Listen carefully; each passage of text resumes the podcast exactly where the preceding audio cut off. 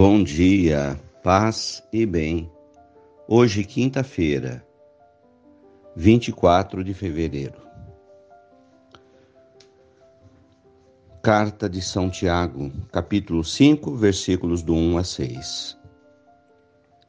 Ricos, chorai, gemei, por causa das desgraças que estão para cair sobre vocês. Porque a vossa riqueza está apodrecendo as vossas roupas estão carcomidas pelas traças. O vosso ouro e a vossa prata estão enferrujados, e a ferrugem deles vai servir de testemunho contra vós, e devorar vossas carnes com fogo. Amontoastes tesouros nos últimos dias. Vejam, o salário dos trabalhadores que ceifaram os vossos campos e, de, e que deixastes de pagar, está gritando. O clamor dos trabalhadores chegou aos céus, aos ouvidos do Senhor. Vós vivestes luxuosamente na terra, entregues à boa vida, cevando os vossos corações para o dia da matança. Condenastes o justo e o assassinastes.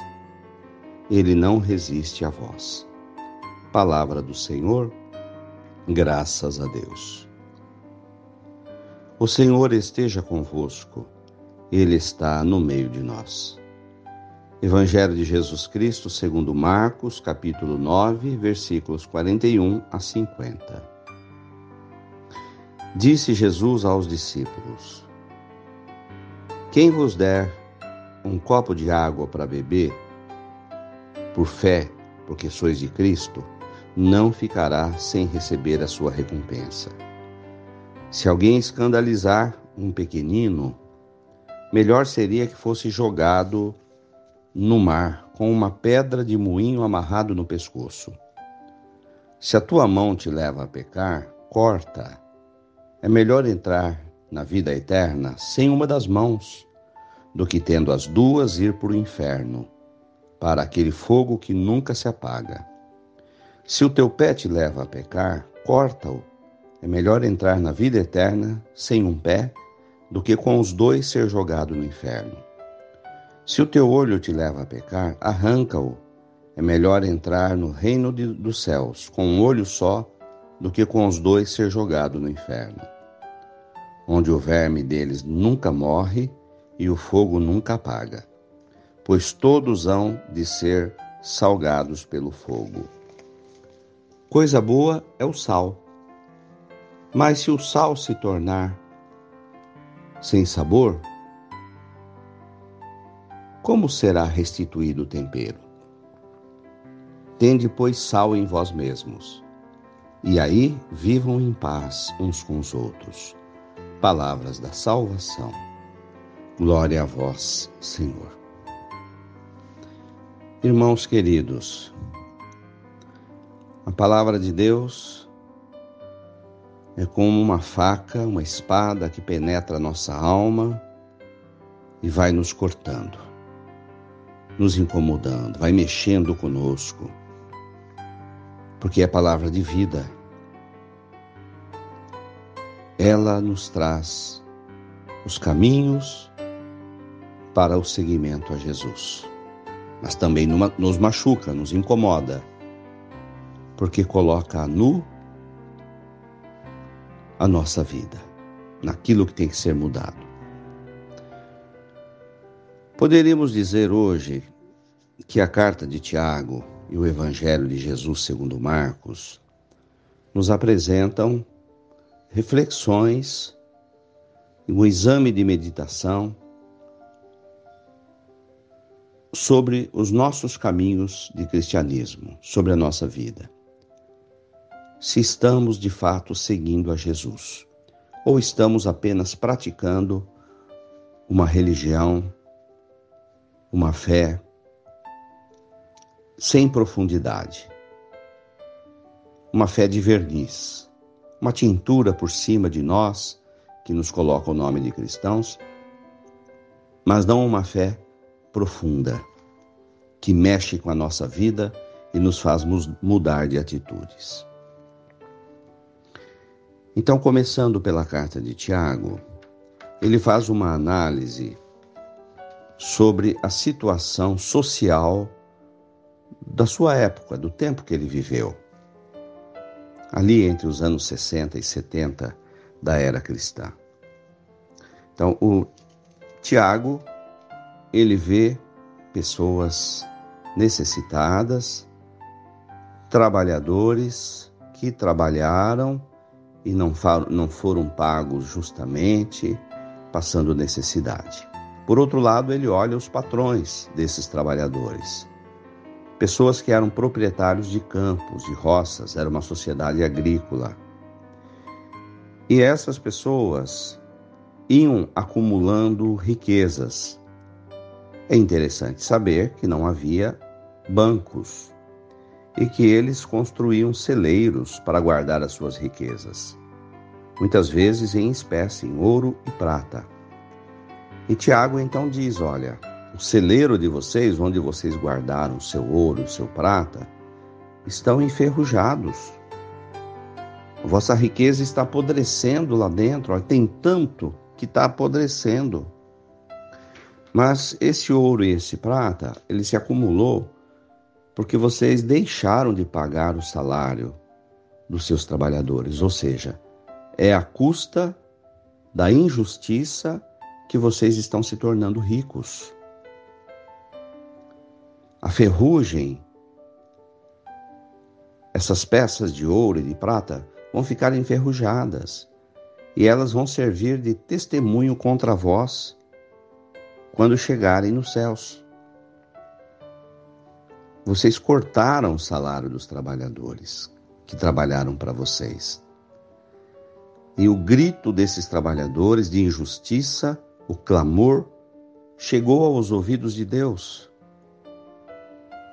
Ou seja, o Pai dos céus está com a alma chorando, porque essas pessoas ou foram mal remuneradas ou foram enganadas, estão passando necessidade e, no entanto, cada dia mais vocês vão construindo celeiros e celeiros para guardar as vossas riquezas, muitas vezes em espécies, como o trigo, que vocês estão esperando a hora, um preço bom para vender. Ele começa a leitura dizendo: Ai de vós ricos, porque havereis de chorar. Não é uma condenação à riqueza, porque a riqueza é um bem em si. A riqueza é uma bênção de Deus. Mas a palavra de Deus condena a riqueza egoísta, aquela conseguida de maneira injusta, graças à exploração das pessoas. E aquela riqueza, aquela bênção de Deus para aquelas pessoas poderia ter sido uma bênção para ser distribuída para os outros. E aí estaria tudo bem. Eles estariam sendo abençoados com a riqueza e distribuindo as bênçãos para os outros. Porque toda bênção que a gente recebe é para ser repartida, é para ser partilhada. E aí sim é o verdadeiro caminho da riqueza. Bênção de Deus que repartimos com os outros. Não é, uma, não é um mal em si a riqueza, mas se torna mal quando é feito de maneira egoísta, injusta e apodrece na mão de algumas pessoas e não é partilhado com os demais. E Jesus fala que tudo aquilo que a gente tem é para ser repartido. Ele diz até um copo de água. Porque muitas vezes não temos dinheiro para dar, mas podemos dar um copo de água com amor, ou seja, uma atenção, não fica sem recompensa. Então, qualquer doação que se faz com amor é uma doação abençoada por Deus. E ele nos chama a atenção para as nossas atitudes, que possamos estar no caminho errado.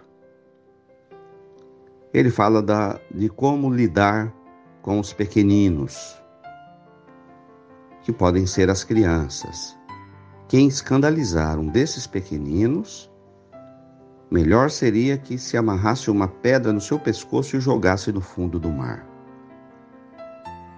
Os escândalos.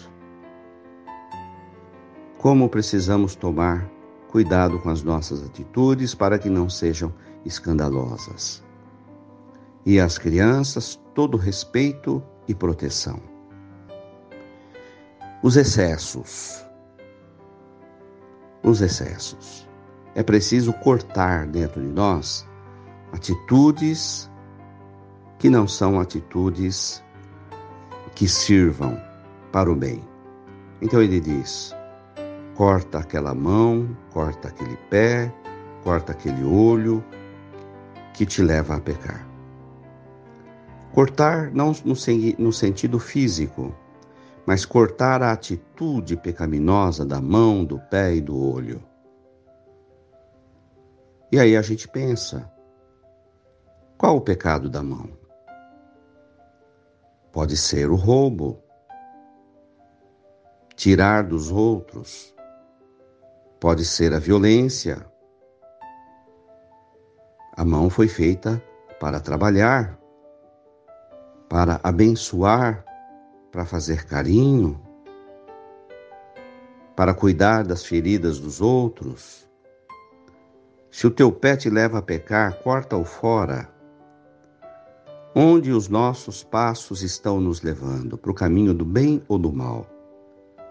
Se caminhamos para um lugar errado, que não é um caminho da felicidade e da paz, corta esse pé, ou seja, muda o trajeto, porque isso nos afasta de Deus. Se o teu olho te leva a pecar, arranca-o, joga-o fora. É melhor entrar no céu sem um dos olhos do que com os dois ser jogado no inferno.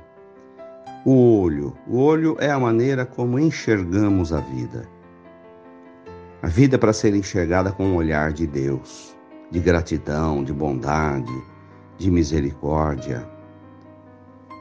Como olhamos as pessoas, Podemos olhar como irmãos, como pessoas que têm virtudes e têm defeitos, porque também temos, com um olhar de misericórdia. Podemos olhar as pessoas enxergando muito mais as suas virtudes do que os seus pecados. Um olhar de compreensão e de bondade, não um olhar de inveja, de ódio. Ou seja, Jesus nos convida a cortar fora de nós as atitudes que a nossa consciência nos diz que estão erradas, porque estão nos afastando do reino de Deus. E no finalzinho, Jesus diz: coisa boa é o sal. Sal é tempero. Então, que sejamos uma pessoa com muito tempero na vida dos outros. Uma pessoa da paz, onde está, ela é um tempero. Ela é como que aquela comida bem temperada que faz bem para todos. Nós podemos ser o sal. Onde a gente chegar, ser essa pessoa que leva paz, que leva amor, para viver em paz com todos. Louvado seja nosso Senhor Jesus Cristo, para sempre seja louvado. Ave Maria, cheia de graças, o Senhor é convosco. Bendita sois vós entre as mulheres. Bendito é o fruto do vosso ventre, Jesus. Santa Maria, Mãe de Deus, rogai por nós, pecadores, agora e na hora de nossa morte. Amém. Nossa Senhora, velai pelos vossos filhos nos conflitos entre a Ucrânia e a Rússia Iluminai a cabeça dos homens, para que possam dialogar e encontrar soluções em caminhos de paz. Fiquem com Deus e tenham um bom dia. Mantenhamos acesa a chama da nossa fé Abraço fraterno.